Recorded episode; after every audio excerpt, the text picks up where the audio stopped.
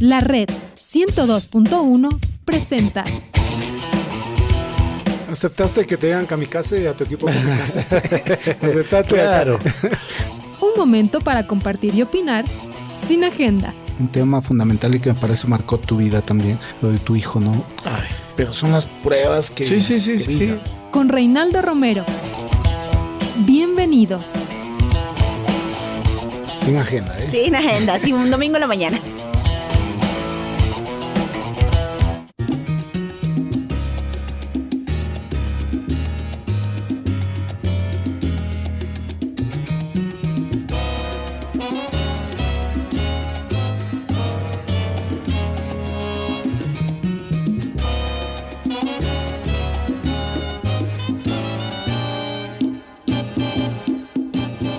Tal amigos eh, de los 102.1 FM de la red? Nuevamente estamos acá con ustedes en este sin, sin agenda, con el mejor de los deseos, siempre eh, la recomendación de todos los días de parte de este servidor, si va a salir de su casa, use mascarilla permanentemente, no se la saque por nada. Si va a un lugar como un centro comercial, y mida bien el tema, si puede ingresar o no, si está bien que lo haga.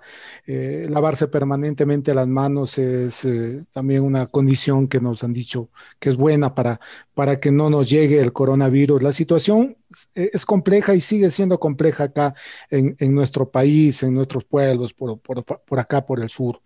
Eh, estamos en, en, este, en este día, eh, quería buscar a, a personas que, nos cuenten y nos, y nos, hagamos todos un balance de cómo ha sido este, este año para, para nosotros. No sé si primero en el plano individual y después pasarlo a la, a la gente, ¿no? De, de, de, cómo se ha logrado sobrevivir en la mayoría de los casos, pero también está lo otro, la pérdida. La pérdida eh, en medio de pandemia eh, da la impresión que para muchos de nosotros pasa rápido porque puede que venga y llegue otra pérdida. No sé si lo han sentido así mis, mis invitados también en, en, en este Sin Agenda. Quiero saludar con Rafael Lugo y, y con Santiago Estrella, a quienes he tenido la, la fortuna, Santiago, de conocerlo muchos años eh, atrás, a, a Rafael por, por, también esas circunstancias de, de, la literatura, de la escritura y de, y de, su, buen, y de su buen humor nos hemos podido eh, eh, compaginar en algunas cosas. Así que bienvenidos, eh, Rafael, primero contigo. Em, creo que tú sí, en, en pandemia tuviste un, una decisión determinante para tu vida, para, para los tuyos, para tu entorno, no sé, para tu salud mental también, el salirte de redes. ¿Nos puedes contar aquello, eso como, como una introducción a esta conversación? Qué gusto tenerte, buen día. Buenos días, Reinaldo. Hola, Santiago, qué gusto compartir contigo esta, esta charla. Sabes que el tiempo del, del, encierro te deja, te hace pensar cosas, ¿no? Y eh, mi hijo me había a mí recomendado un documental que hablas eh, de Netflix que habla sobre redes sociales, que lo vimos, que es ese tipo de cosas que ya te van dejando una, una estaca, ¿no? Y luego, eh, claro, cuando estás en redes y además estás encerrado en la casa por la situación que todos sabemos, eh, se vuelve tal vez más intensa la participación y la, lectura sobre todo de lo que la gente es capaz de poner. Y claro, un día dije, definitivamente en el balance es mucho más negativo que positivo.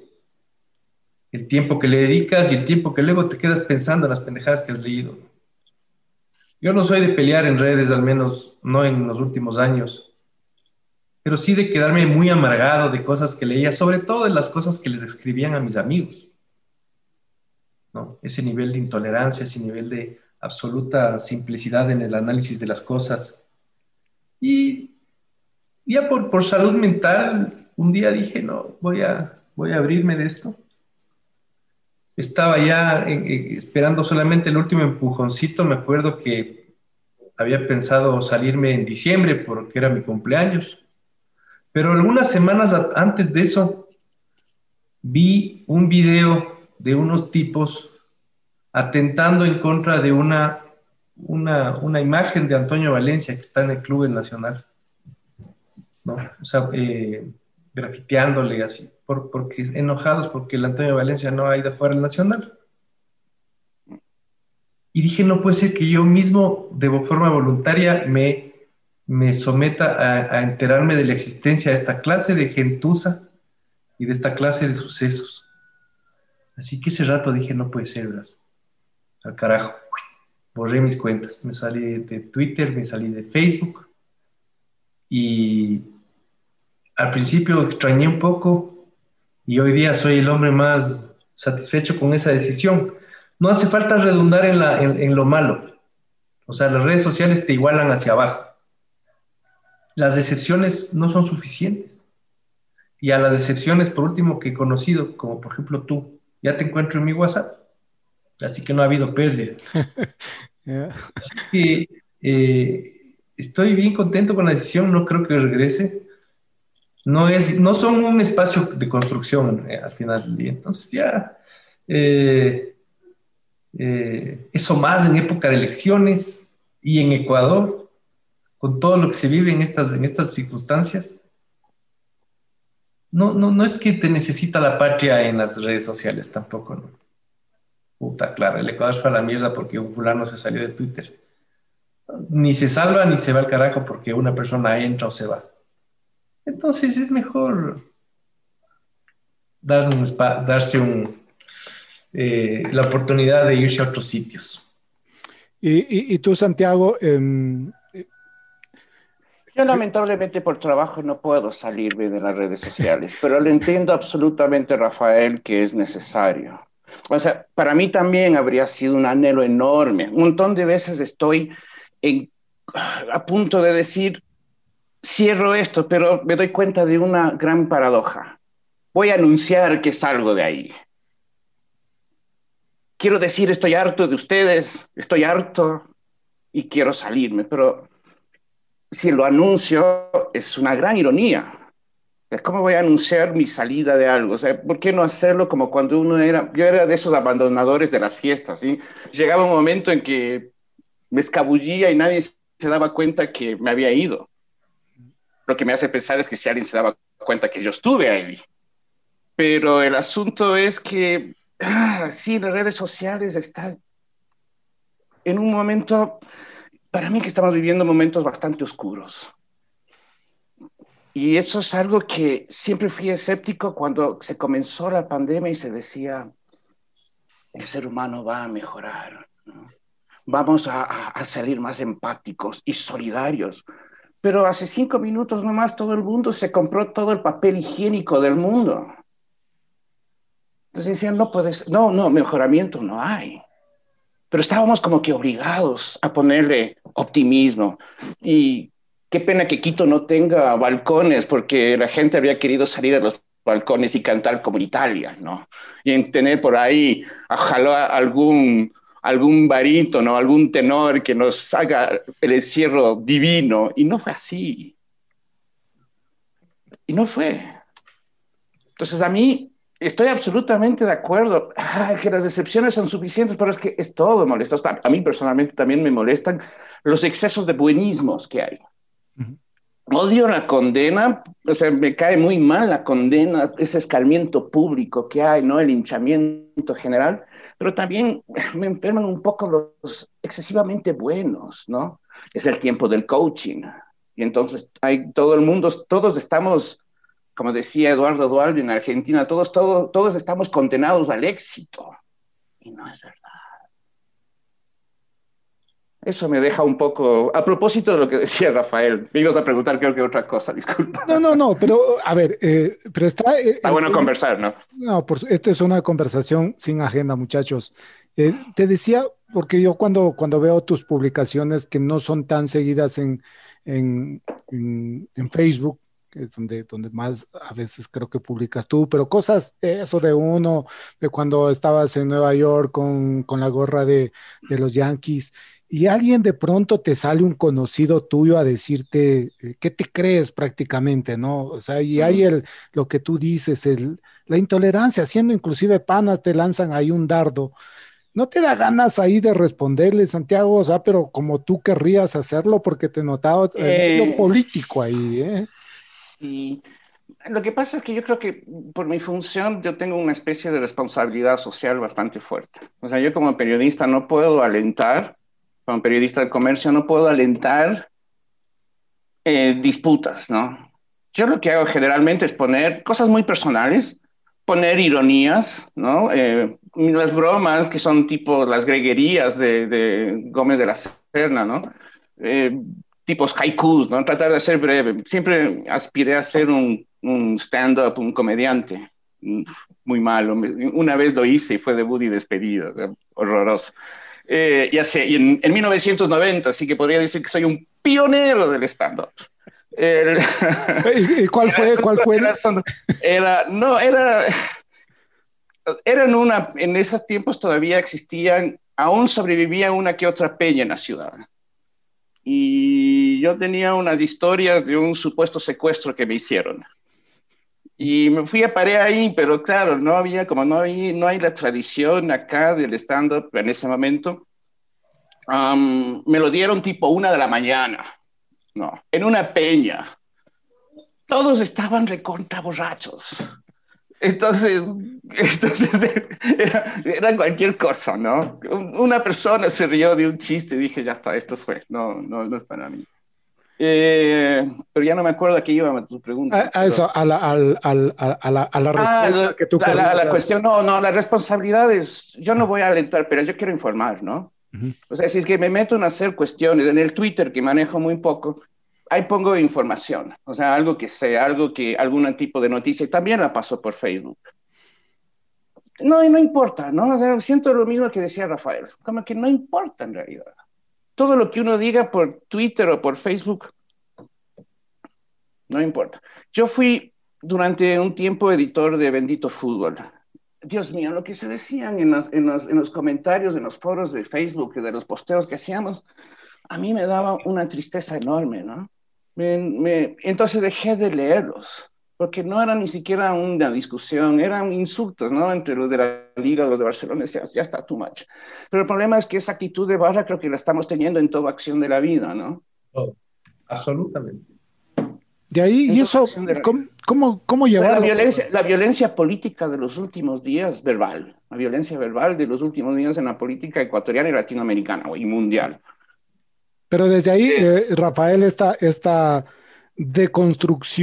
de, de, de, las redes sociales nos lleva a, pensar a, quienes supuestamente tenemos algún grado de influencia, eh, de decir que tiene que cambiar, pero parece que todo cae un, en un costal roto, ¿no? O sea, da, da esa impresión que no, no hay esperanza finalmente, Rafael.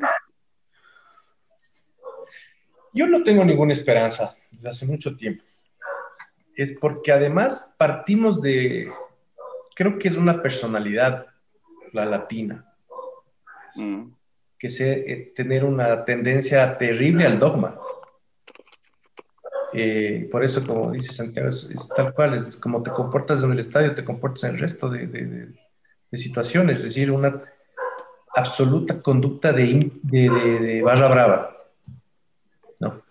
Y, y, y, en cualquier cosa vos ves esa tendencia al dogma, ¿no? Entonces, el buenismo es otro dogma, que a, que a ti también, que a ti te estorba tanto, a mí también.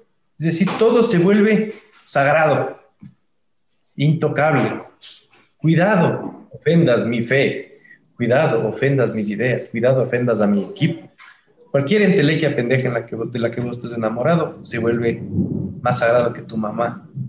Pero es que, ¿sabes que es una cuestión de forma de ser, creo, una personalidad. Cambiar eso a través de, de, de, de ¿Cómo? Es que, es que, Rafael, ¿sabes qué es una de las cosas que entiendo yo de las reducciones que hay, de ese reduccionismo que estamos viviendo en muchas cosas? Es, por ejemplo, lo que pasó recién con la poeta afroestadounidense que leyó en, en, en El cambio de mando, una asunción de Joe Biden, ¿cierto? Eh, que fue una sensación y todo eso a mí me pareció un poema muy malo, bastante malo, bastante declarativo, que no, a mí no es algo que me interese en la poesía. Pero el problema es el siguiente eh, hicieron una traducción al catalán y no aceptaron la traducción que originalmente habían contratado porque no se trata de un hombre afro, joven, activista y es blanco. Entonces, ya no podemos traducir a, el mismo tipo decía, ya no podemos traducir a Homero, porque no soy un tipo del siglo VIII antes de Cristo griego. Mm. Eso es, es lo que estamos pasando, es de horror. Ah, ya te entendí. Le censuraron al traductor porque no representaba lo mismo que representaba. Ajá, la- claro, porque no era negro, no era, no era activista, no era... ¿Cómo es eso? Es una Ah, traducción. Es, es lo que vos ves acá, es tal cual. ¿no? Si tú opinas algo, hablas desde tu privilegio. Si tú dices algo, eh, discurso de hacendado. No conoces la realidad, como que el que te putea supiera cuál es la realidad. ¿no? O sea, es como que no entendemos que todos que existen tantas realidades. Y, la, y el Y mensajero se volvió el, el cóndor del escudo. Y lo más grave que, ¿sabes cuál es el tema? Que la libertad, la palabra libertad se ha convertido en una especie de valor burgués. Por lo tanto, condenable. ¿Cierto? O sea, yo, sea, para, mí, para mí una de las cosas más importantes es la libertad de poder decir las cosas. Para mí, para mí es importante, pero si lo dices, si defiendes de eso como una prioridad, eres un burgués. Porque hay otras prioridades, el hambre, la salud, obvio. Me Obvio. topé con el mismo Pero ejemplo. para qué, pero para, para poder llegar a ese conocimiento, a todos los conocimientos, para poder superar el hambre, la desnutrición, las enfermedades endémicas, necesitamos de el conocimiento y el conocimiento solo se puede llevar a cabo con libertad. Hay un ejemplo igualito al que tú señalas, que lo vi en redes, que alguien se quejaba de la mala, de la mala ortografía. Ah, Y le insultaron diciendo que también que era un burgués, porque como él sí había podido estudiar bien ortografía, entonces era un burgués que atentaba en contra de los pobrecitos personajes que no pudieron educarse bien y no tienen buena ortografía. O sea, ya ni siquiera puedes pretender que haya buena ortografía. Y esta, esta discusión reduccionista a que eres de acá o tú eres de allá, nos está llevando a un punto, pero de quiebra en serio. Tengo esa impresión que acá como país, o ya hemos vivido fragmentados, pero eh, es como que es un, tema ya casi definitivo, que no tiene, que no tiene regreso. Esa es solo mi, mi, mi percepción, Santiago, Rafael. ¿Es solo una percepción o es lo que ya estamos viviendo? Es que yo creo que los países en general han sido fragmentados siempre, ¿no? La cuestión es cómo saber construirse como, como país a pesar de todas las fragmentaciones que hay. O sea, y a veces yo creo que eso incluso ya está hasta a nivel simbólico. Ya ni siquiera tienen, se pueden, enfrasquémonos en los debates más severos, más bajos y lo que sea. Pero en un momento determinado tenemos que pensar en lo que se llama los intereses de la nación. No, no quiero entrar en la discusión de no somos una nación, sino naciones y todo eso. Eh, pero, pero, los intereses de, la gente, en donde hay que pensar mayorías y minorías, ¿no? Los, estadounidenses hablan de la tiranía de las mayorías y que eso es lo que hay que evitar. Entonces hay que pensar en las minorías, obvio. Y no hay que pensar en las minorías, creo que hay que coexistir, que eso significaría gobernar de algún modo, no sé cómo, pero eso ya son temas un poco difíciles para mí para poder decir, este, por acá deberíamos ir, no, no soy quien para decirlo. Pero me parece que las divisiones en un país siempre han existido. O sea, en Estados Unidos las divisiones son brutales, en Argentina también, en Chile ni hablar, en Uruguay también. Pero ahí está el caso del ejemplo uruguayo. ¿Y cómo se ven las formas de esas simbólicas que te decía? En Uruguay fue muy interesante que en la campaña electoral se encontraron caravanas de, del Frente Amplio, de izquierda, y eh, del Partido Nacional del presidente actual. Es el nacional, ¿no? Pero de la calle Pou, que es la derecha. Se encontraron. ¿Sabes qué hicieron? No, o sea, si hubiese sido en cualquier otro lugar, se habrían caído a piedrazos, ¿no? O sea, se habría armado la trifulca. No, se juntaron y todos cantaron el himno uruguayo. O sea, la idea de que esperemos que a un presidente le vaya bien porque a todos nos, va, nos iría bien no es una idea tan descabellada.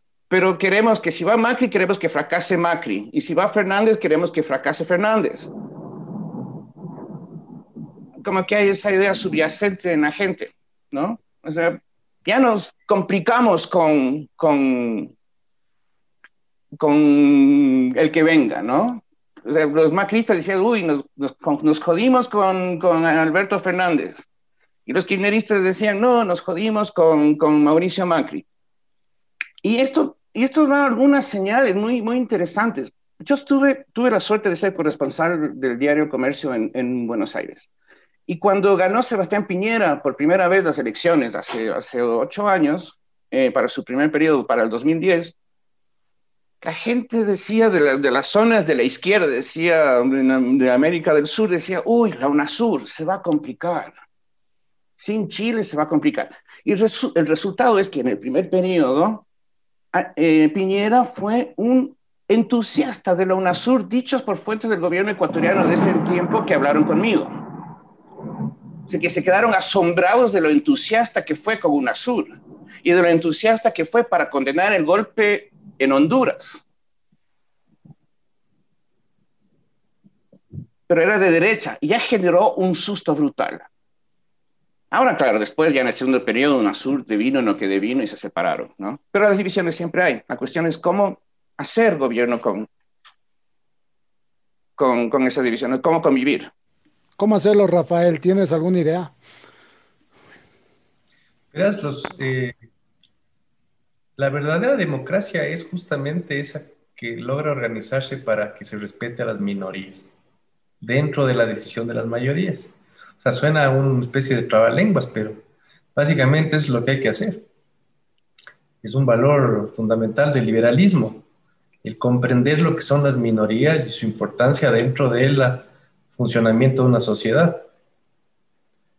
Eh, yo no sé cómo, mi querido Reinaldo, porque yo creo que para ser liberal y para ser demócrata, lo primero que tienes que ser es ser empático. Y creo que la empatía es algo que no se, no se aprende en las escuelas con mucha facilidad o no es algo que se, aprende, que se puede aprender en un libro. Sí tienes que tener un poquito una forma de ser. Eh, o al menos la voluntad de, de, de, aprender a ser empático, ¿no? Eh, sin que se te vaya la mano y te conviertas en uno de los buenistas que nos caen al huevo a todos. Porque todo precisa un equilibrio, ¿no? Eh, lo único que te puedo decir ahorita, mientras te oía tu pregunta, Reinaldo, yo pensaba que tal vez el Ecuador en esta próxima elección se juega el último, la última oportunidad de hacer ese esfuerzo, de buscar sus coincidencias.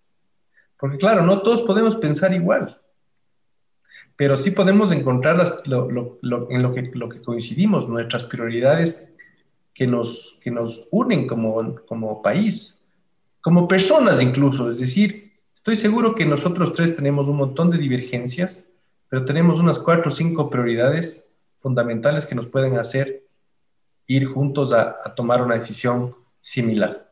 Y eso creo que le puede pasar al 50 y pico por ciento de los ecuatorianos, que no pensamos igual ninguno. Vos viste la fragmentación de la primera vuelta, es lo, que somos en primera instancia, ¿no es cierto? Eso somos en primera instancia.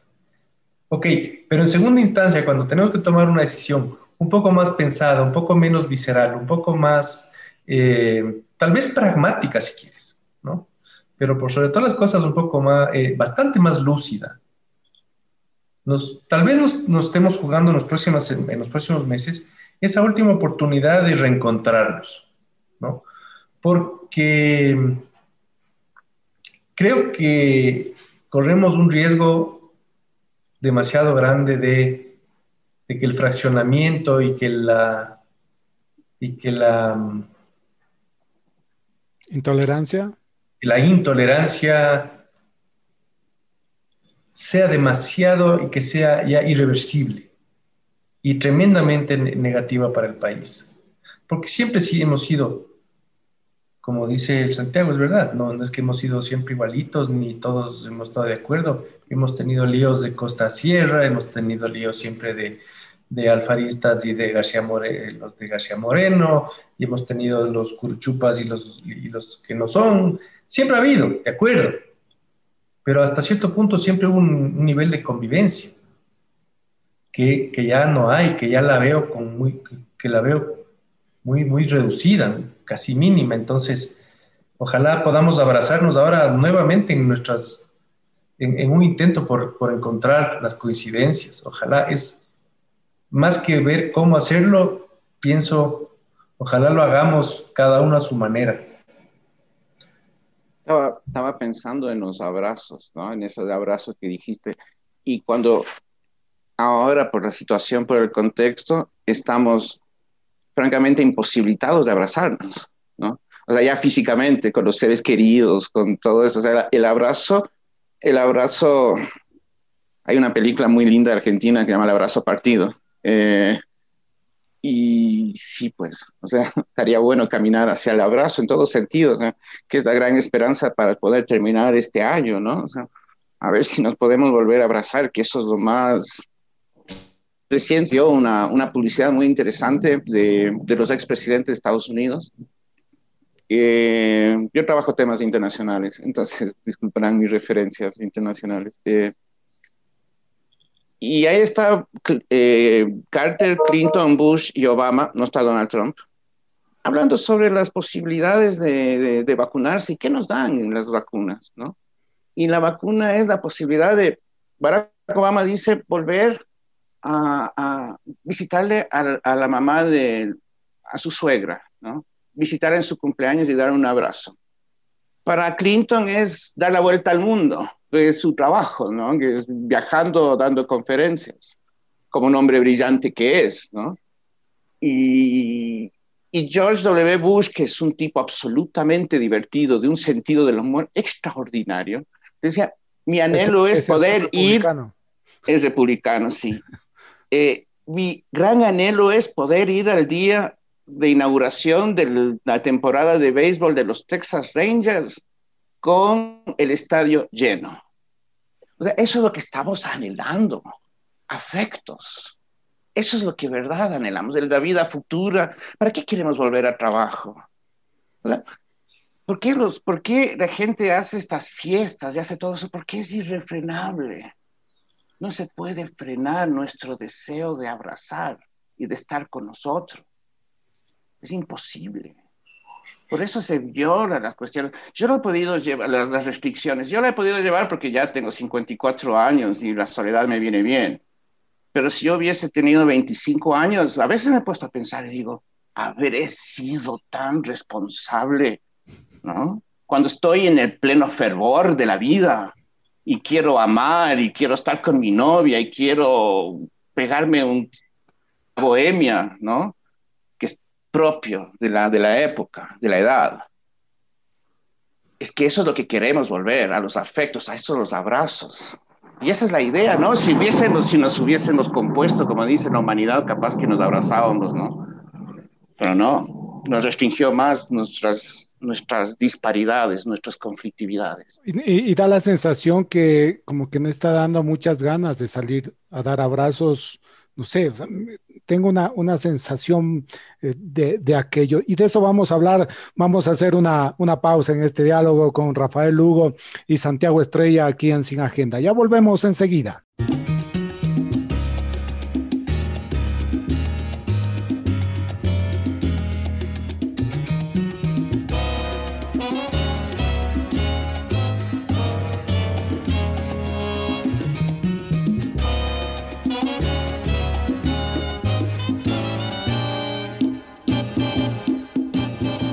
Eh, continuamos en esta mañana aquí en los 102.1 FM de la red, en este Sin Agenda, hablando de, pandemia y otras arvejas más. Eh, ¿Ha sido llevadera la, pandemia para ti, Rafael? ¿Cómo has podido llevarla? Te la pregunté a mitad de la misma, ¿no? El año, el año pasado. Y ya estamos camino a la temporada, a la temporada 2. Eh, ¿Cómo ha sido para ti? A ver, en, líneas generales, llevadera, por suerte no he tenido en mi entorno familiar cercano ningún problema grave relacionado al COVID. Eh, yo siempre he sido muy casero. Vivo en Tumbaco, el viaje a Quito siempre a veces me, llenaba de, de ansiedad y de pereza. Y quedarme en la casa fue es delicioso para mí, delicioso. Claro, eso también implica o ha implicado que para todos el tema laboral ha sido más complejo, mi, actividad está muy, muy reducida, muy lenta. sistema judicial está con tremendas restricciones eh, y, y, los clientes, en cambio, sus necesidades no tienen, eh, siguen siendo la misma, siguen teniendo la misma urgencia, ¿no?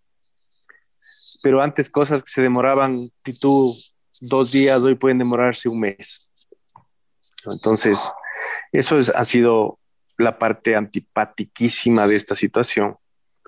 Eh, de ahí, eh, no, me, no, no, me quejo, o sea, haciendo gimnasia bancaria, por supuesto, y, y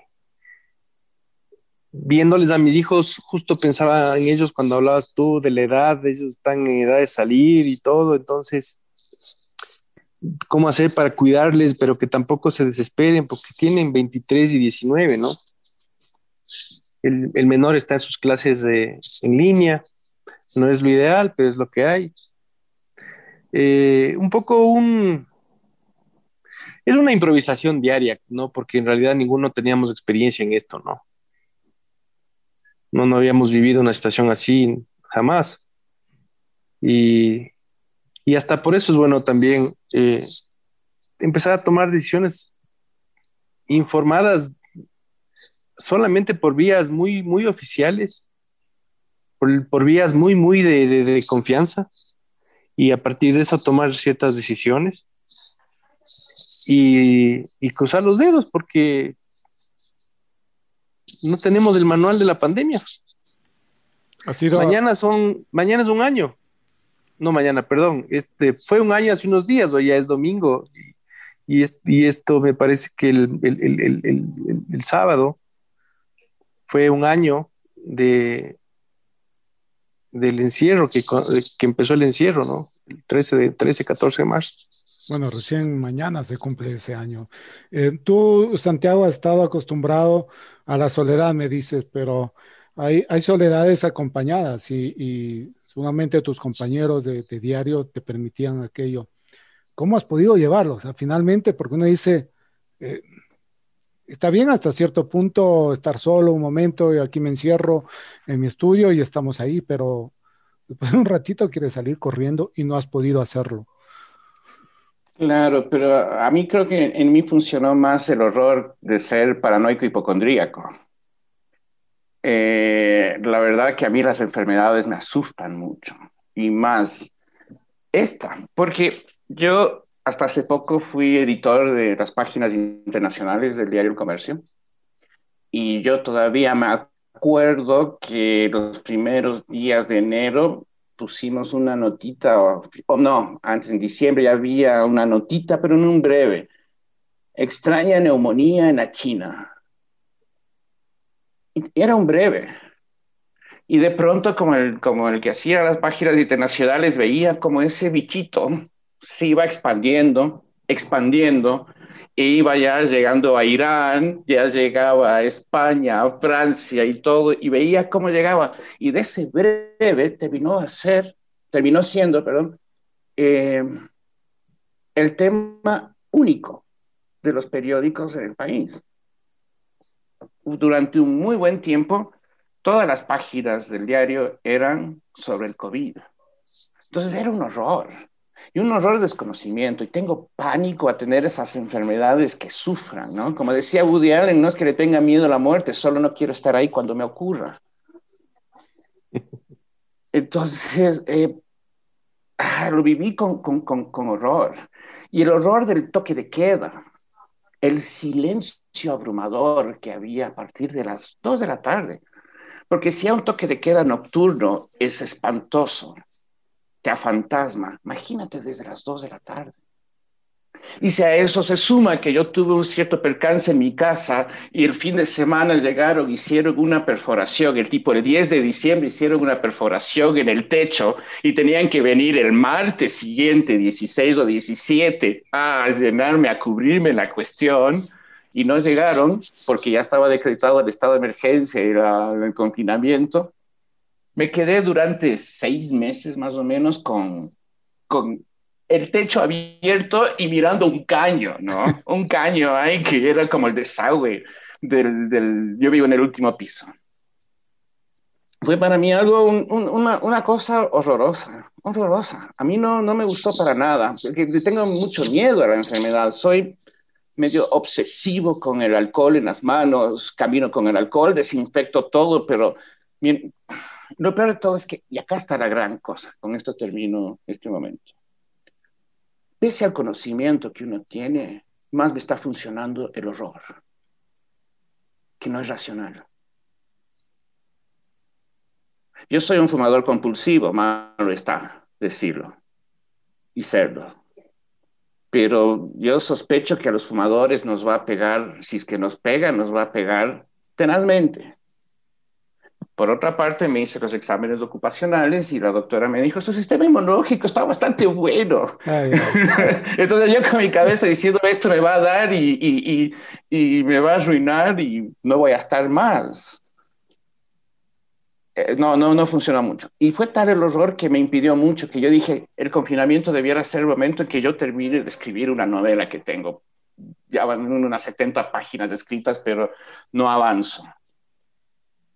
Y no, no, no, sentí la, esa serenidad que uno necesita para poder, en mi caso, para poder escribir.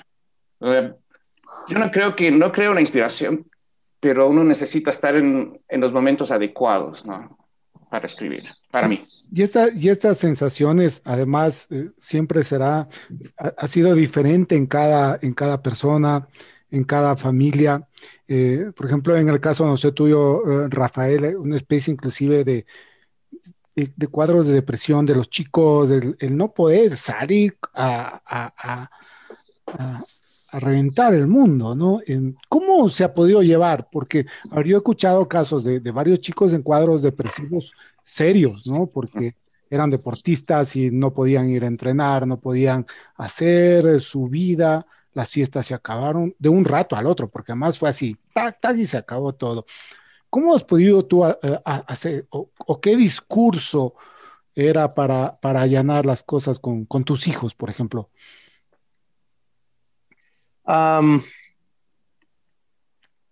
no me resultaron complicados mis guaguas en ese sentido, es decir, entendieron.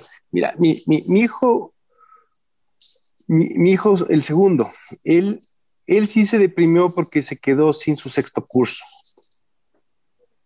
Entonces él venía gozando, rompiéndola con su sexto curso, con sus amigos, habían ganado la elección de reina de carnaval, estaban embaladísimos y ya estábamos haciendo, eh, organizando su graduación. Mi mujer se compró su vestido y se iban a ir de viaje, lo que aspiras a, lo que sueñas en sexto curso, como cualquier joven. Y todito eso mi hijo perdió. Y puta, internamente yo pensaba, o sea, yo disfruté también el colegio, me gradué hace casi 30 años, ya ni me acuerdo del sexto curso, no es importante. Y no obstante, también pensaba en él, en ese momento era lo más importante decía yo, yo me, me, me justificaba o me, me, ¿cómo se llama esto? Me, me daba palmaditas en la espalda a mí mismo más que a él, pensando en que sufrir un poco no está mal, porque eso también te hace madurar. Más bien dicho, nadie madura en la comodidad, ¿no? Nadie madura en la comodidad. Eh, y fue más ir aguantando, ir aguantando el día a día no, no, había receta, ir aguantando el día a día. El pelado ya está, ha superado esa situación. Está en una, ya expectante en que pronto va a poder empezar la universidad, porque se pasó este año en la casa. Eh, como te digo, un poco con, con, con, todos los cuidados que hemos podido, pero le hemos dado chance de que salga, se reúna con sus amigos, que vengan acá sus amigos, y el de 23 más o menos por la misma línea, ¿no? Eh, pero es un día a día, es, es un día tras, es, es no hay como planear a largo plazo en, una, en esta circunstancia. Así ha sido. Eh, Viste cómo cada día nos salía una, una noticia nueva con respecto al COVID. Qué increíble era eso, qué incertidumbre, o sea, éramos, y por eso el Santiago dice algo muy real, o sea, eh, lo que nos tiene parados es el, es el horror. Exacto, es decir, Somos animales corriendo de un depredador que ni siquiera sabemos por dónde viene ni cuál es. Pero como estamos corriendo, no nos coge. Pero tampoco estamos viviendo porque estamos corriendo. Entonces, eh, no hay como hacer la pausa del número 10 en términos futboleros, ¿no? O sea, que es necesario una vida también, ¿no? ¿A dónde regreso a ver y a dónde mando la pelota? No hay cómo. Eh, eh, en, inicio de pandemia me invitaron a una charla en el Independiente del Valle que Imanol Ibarrondo la, la, daba desde España a los más chicos, es decir, a todo el plantel, a todo, a todo, a todas las categorías. Y él señaló una cosa en la parte final y, que a mí me sirvió para igual, porque yo extrañaba el ir al estadio, el estar ahí en la entrevista, en llegar a la radio, en ser dueño eh, por, por, dos horas de, de, los micrófonos de la red. O sea, igual. Y estabas entrando en un estado de esos, de desesperación, de angustia. Y dijo algo, no te, porque hablaba del estoicismo, decía, si no puedes controlar las cosas, no tienes por qué preocuparte. Las cosas que no puedes controlar no deben ser motivo de tu preocupación. Porque claro, nosotros decíamos, y ahora el COVID, y ahora qué va a pasar, si me voy por acá, si me voy por allá, no lo puedes controlar. Eh, ¿Cómo pudiste controlar tú algunas cosas, Santiago, en, este tiempo que vivías con el horror, pero no sé, te tocaba salir eh, hacer tus compras, pues no creo que pedías que te dejen las compras. Por ejemplo, ¿cómo fue eso? Una vez al mes al supermercado, comprar a, carrito, a cochecito lleno, a reventar. Eh, y lo más trágico de esto, por decirlo, ¿no? Disculpen la palabra en todo caso, pero lo más tedioso, eh, la desinfectaba, ¿no? Eh, y claro, llegar y vallarse completamente, ¿no? dejar todas las cosas afuera, sacarse la ropa, tirarlo al lavarropas, eh, andar por la casa así, prender la ducha y, y, no tocarse, ¿no? Y de pronto uno cometía una especie de descuido y decía, uy, y entonces era esperar 15 días, ¿no? O sea, los 5 días, pero los 15 decía, no me da esta cosa, no me da, no me da, ¿no? Era una, un... Y, y después de eso, lo más triste es... Eh, es no poder comunicarse con, con la gente en realidad, ¿no? Yo en este momento preferiría estar en serio en los estudios, el domingo tomándonos un café a la mañana, que es una hora en que yo estoy más lúcido. Eh, o menos deslúcido, o menos deslucido. El asunto es que me gustaría la mañana, me gustaría estar ahí. Era muy chévere cuando me han invitado a este programa estar ahí presente. Eso, por ejemplo. Eh, y lo que me da un poco de pena hablando de lo de Rafael es, los niños también. O sea, qué triste la vida de los niños con mascarilla, ¿no? O sea, es, es restringir esas libertades, ¿no? Es restringir la libertad de, de, mostrarse, ¿no? de, ser. Me parece que la mascarilla es algo espantoso, absolutamente necesario, ¿no? Obvio, yo no, las mascarillas no me las saco nunca, nunca. Salgo, he, salido y obviamente es siempre con todas las medidas de bioseguridad. He comido afuera, pero como en lugares donde abiertos, ¿no? Eh, ya no le tengo tanto miedo en cuanto a a estar en algún lugar siempre y cuando controlándome bien las manos, sobre todo, y llevando bien la mascarilla y no estar muy cerca de las personas, porque hay que saber que son 15 minutos más o menos que tiene que haber la transmisión del virus para, para contagiarse, dentro de las tantas cosas que se dicen, porque lo que dijo Rafael es cierto, cada día nos llega una información nueva. Y nos siguen llegando informaciones nuevas. Entonces, claro, ahora ya, por ejemplo, la ropa, en teoría la ropa no hay problema, los zapatos tampoco. Pero igual, yo me sigo sacando los zapatos afuera, los dejo afuera y la ropa, bueno, me lo cambio de una y lo dejo ahí colgadito que se ventile un poco. Es más fuerte el horror que, que, que, la razón. Y eso me, me apena. ¿Eso es una lotería la que estamos eh, viviendo, Rafael? Con respecto al COVID. Sí. Eh, y en la vida también. Reinald, en, general uno juega con las probabilidades, en todo. Y cuando tienes posibilidad de tener algún tipo de información que te permita trabajar para que tus posibilidades sean mejores, pues en buena hora. Como por ejemplo en este caso ponerse mascarilla, lavarse las manos, etcétera, etcétera. Eso no te asegura nada, pero te mejora las posibilidades, las probabilidades. Y en general yo pienso así en mi vida, en todo, ¿no? Es, ¿Cómo hago para que las probabilidades tengan a mi favor? Entonces, en, en, tema de la lotería, difícil, ¿cómo mejoras tus probabilidades? Primero comprando el boleto, luego comprando un montón de boletos. Y esa es la manera, ¿no? Eh, en general así en todo. Entonces yo creo que la lotería nos juega en cada paso que damos en la vida. Y a, esto y voy a apuntar ahora al, tema de, cómo eran los fines de semana. Eh, esta es una radio deportiva, muchachos, así que quiero apuntar un poquito para allá también. Eh, les, eh, les, a ver, ¿qué sensaciones tienen de ver los estadios vacíos? Porque me imagino que han de ver partidos por televisión o tendrán la crónica ahí. ¿Qué sensaciones les da a ustedes que han sido futboleros uno más que otro? Eh, Santiago. Eh,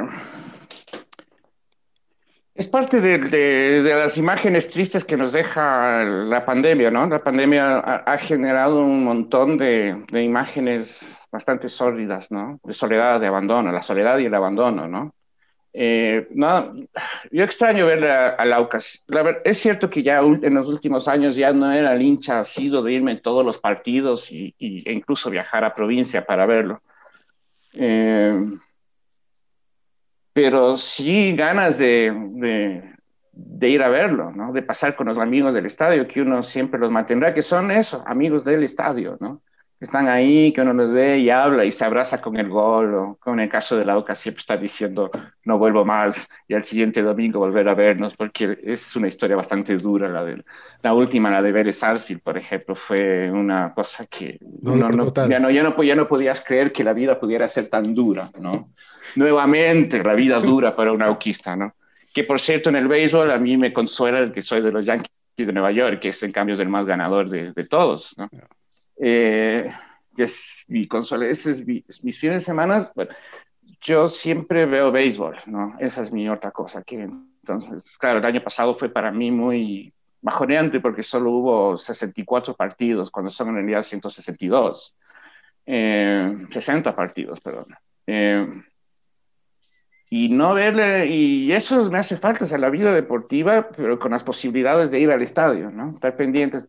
No me está llamando la atención absolutamente nada el fútbol ecuatoriano, salvo una cosa, el poder escuchar los gritos del técnico, el pitazo del árbitro más claramente, lo que dice, lo que se gritan en la cancha, que eso es algo que en el mundo futbolero es súper importante, ¿no? la comunicación en la cancha que en los estadios no escuchamos. ¿ya? Y eso es, en cambio, eso es lo que me ha entregado la pandemia, ¿no? Eh, digamos que, que sea el consuelo, ¿no? El consuelo ante la falta de posibilidades. Yo sí, como dijo Bush, iría al estadio lo más pronto posible cuando se abra esto. ¿Tú, tú Rafael? Yo he pensado con, con tristeza pensando en el resto.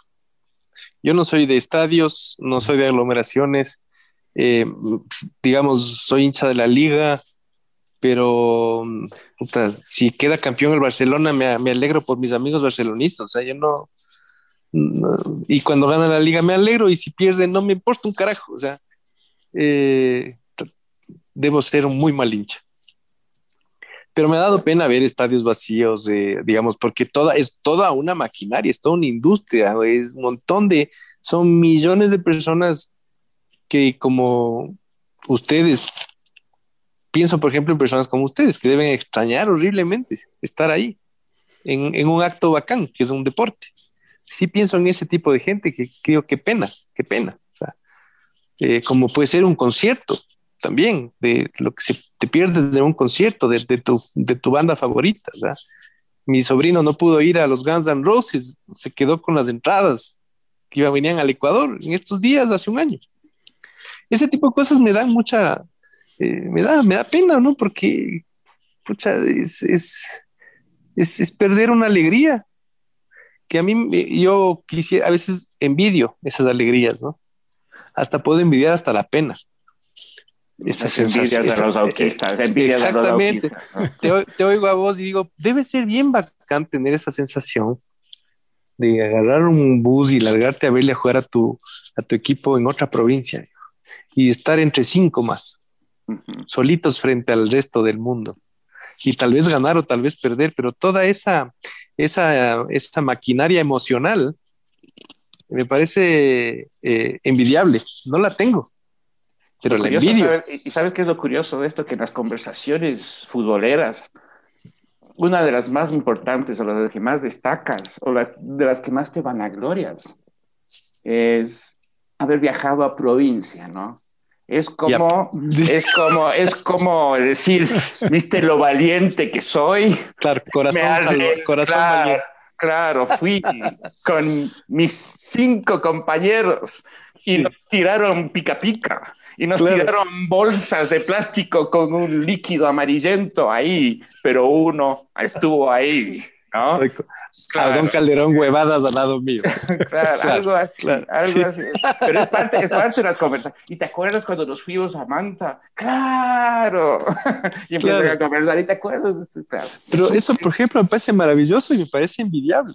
O sea, me parece envidiable. Yo no lo tengo adentro, pero no me molestaría tenerlo porque, porque ya te digo, o sea, la- el, el, el- el vaivén de emociones y compartir con los amigos.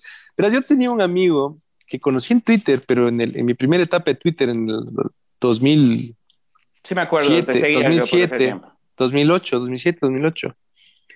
Y no, me hice amigo de un, de un señor que se llamaba Schubert Albán, un liguista muy conocido por mucha gente. Y él ah, me agarró para irnos a ver la Champions. Cada que había partido de la Champions, iba a mi oficina y nos íbamos a ver los partidos de la Champions.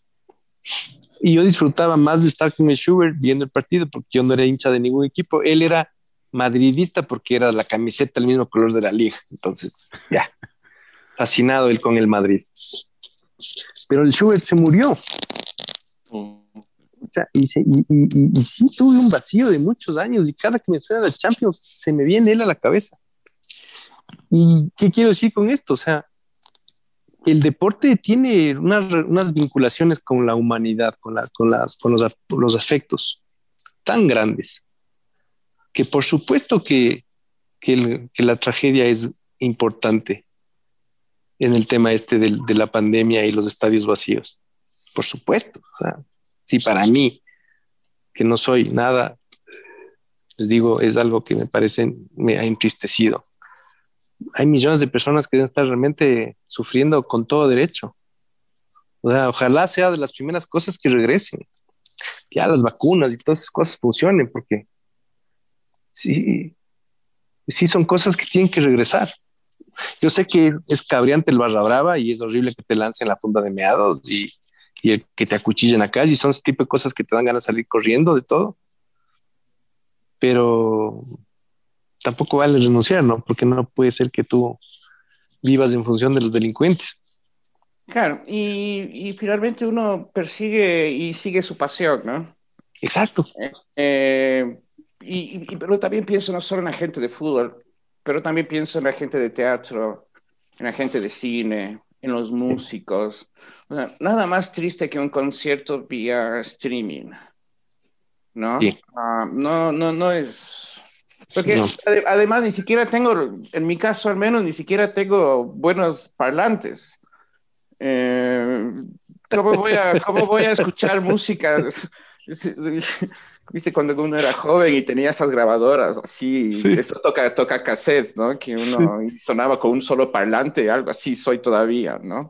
Sea, nada serio, cero tecnología como para poder escuchar más o menos bien. Pero bueno, eso es una cuestión personal. Pero qué triste es un concierto por streaming. O esa cosa más absurda que un concierto no sé dónde, donde todos estaban en una, una burbuja, ¿no? Qué horror, sí vi. Sí, entonces, eh, empezando en todo eso, o sea, la necesidad de, de- de la expresión, ¿no? Del fútbol, del arte, de la música, del teatro, o sea, qué tenaz para ellos, y para ellos es una fuente, ya era magra una fuente de vida en muchos casos, en épocas normales.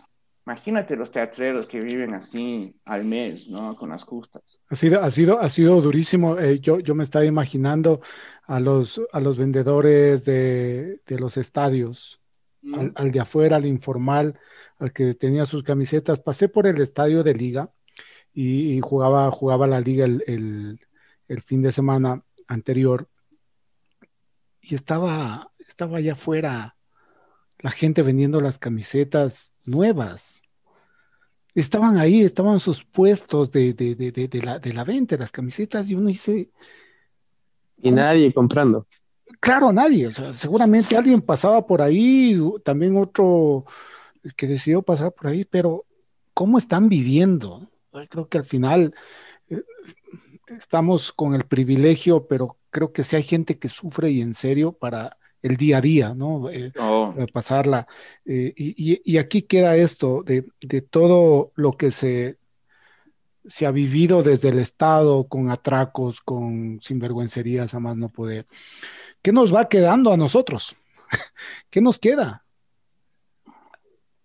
O No sea, sé lo si- que pasa, y en esta, y en esta conversación que no hemos tocado y que valdría la pena porque prácticamente es para hablar del año de, de- de- del estado de emergencia, ¿no?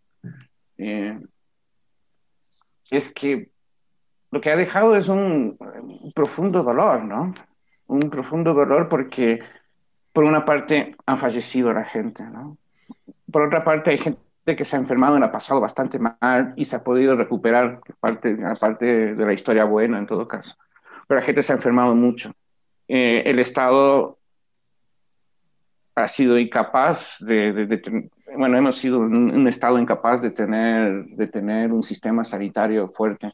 Pero pensar que ningún Estado llegó a tener un sistema sanitario fuerte para eso. Ni Francia, que, que, que se vanagloriaba de ser, junto con Canadá, eh, uno de los mejores sistemas sanitarios del mundo, está colapsado y no sabe qué hacer. Alemania, esos países que...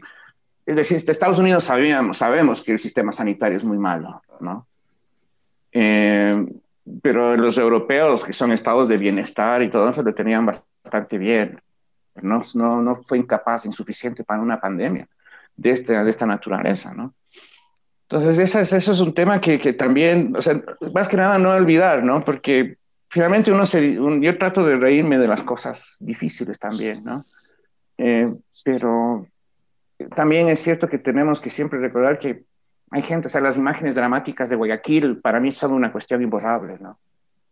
Eso es saber cómo están los cadáveres ahí en la vereda, ¿no? Eso fue una cuestión que uno no... Es, es algo que no se va a escapar de la memoria, ¿no? Eh, y eso son cosas que nos deja también, o sea, el dolor, ¿no? El, el profundo dolor que, de- que deja esta pandemia, ¿no? Amigos que han fallecido, y uno dice, uff, demasiado, demasiado. Para ti, Rafael.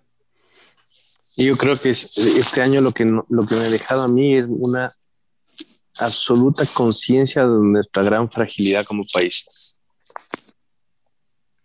O sea, yo creo que de, de chiripa, o por ciertas decisiones políticas, eh, digamos, correctas, no terminamos en la calle muertos muchas docenas de miles de personas más. Por el, porque no tenemos tampoco sistema de salud, porque no tenemos, eh, viste que lo que hubo fue negociados.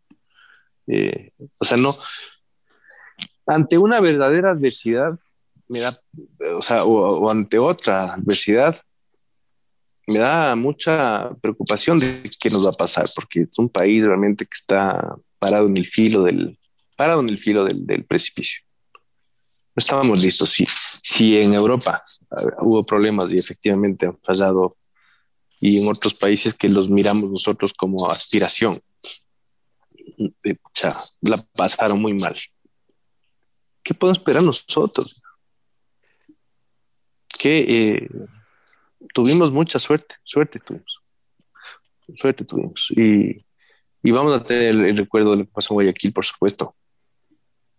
Y, toda, Vamos a tener el recuerdo. Y no sé, en principio, toda la indolencia del, del propio Estado eh, quedaría como conclusión que fracasamos como Estado, ¿no? sí, no, yo ni siquiera diría de indolencia, la incapacidad de reaccionar.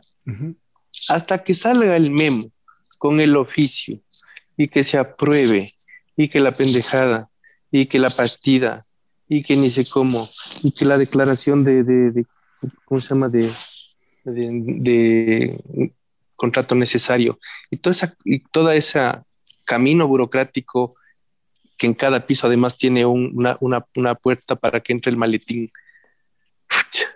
No es indolencia, es ineficiencia. Nada más. Es ineficiencia, es, es una cosa. Una de las ventajas, puedo sospechar cuál es la ventaja que tuvimos para que no haya sido tan fuerte el golpe, es que nos llegó al último. Y estábamos advertidos. Y estábamos ya advertidos. De algún modo sabíamos algo, ¿no? Si esto hubiese... ¿no? ¿Se acuerdan de lo que llamaban la gripe porcina que estalló en México, ¿no? Fue feroz también. Y fue algo leve, ¿no? De meses, digámoslo así, ¿no? Poco tiempo. Eh, en cambio, en este caso, algo sabíamos, ¿no? O sea, pero igual, claro. te, encontraste con que no había mascarillas, ¿no? Bueno, en China pasó, pero está, ahí está la diferencia, ¿no? China cómo reconvirtió toda su industria. Es increíble que industrias para hacer componentes de celulares y de computadoras se reconvirtieron de la noche a la mañana en fabricantes de mascarillas. Y estamos ahí, estamos ahí, estamos ahí lejos. Eh, quiero, quiero agradecerles eh, el tiempo, el tiempo quedó, quedó cortito eh, esta conversación. Eh, pero creo que tenemos que realizar otra pronto, muchachos, y, para mí ha sido un gusto tenerles eh, el, tiempo de la radio, ya saben cómo es. Rafael, tus palabras cortitas porque estamos ahí al filo. Nosotros, este rato estamos al filo ya. Yo solo con gratitud de esta invitación tuya, enorme alegría de haber conversado con Santiago y contigo que quienes te escuchan en tu programa eh, reciban mi saludo, que nos sigamos cuidando, mejorando las probabilidades de nuestro favor. Eso es todo. Y un abrazo para los dos. Santiago. Eh, difícil que me hagas cosas, se han dado cuenta de que converso un montón. eh, hablo un montón. Como les digo a las cajeras de supermercado que les hablo, les hablo, les hablo, disculpe, estoy tan solo que ustedes se han convertido en mis amigos íntimos. eh, eh, sí, muchas gracias. Para mí fue un gusto conocer a Rafael. Sé de él, sé de su existencia, eh, pero nunca lo, nunca lo había tratado y fue un gusto. Y Reinaldo, con vos siempre, todavía me acuerdo ahí en Buenos Aires cuando compartimos la cancha de la selección, ¿no? Eso fue el partido con, con Argentina que fue además para colmo el mejor partido de Lionel Messi en la selección argentina, ¿no? Mejor de eso. 4-1, ¿no? 4, no sé, un horror. Te agradezco, les agradezco muchísimo, les mando un abrazo, tenemos que seguir cuidándonos, no nos queda otra alternativa. Muchísimas gracias. Un abrazo. La red 102.1 presentó. Aceptaste que te digan kamikaze y a tu equipo kamikaze. Aceptaste claro un momento para compartir y opinar sin agenda. Un tema fundamental y que me parece marcó tu vida también, lo de tu hijo, ¿no? Ay, pero son las pruebas que... Sí, sí, sí, sí. Con Reinaldo Romero. Sin agenda, ¿eh? Sin agenda, sin un domingo en la mañana.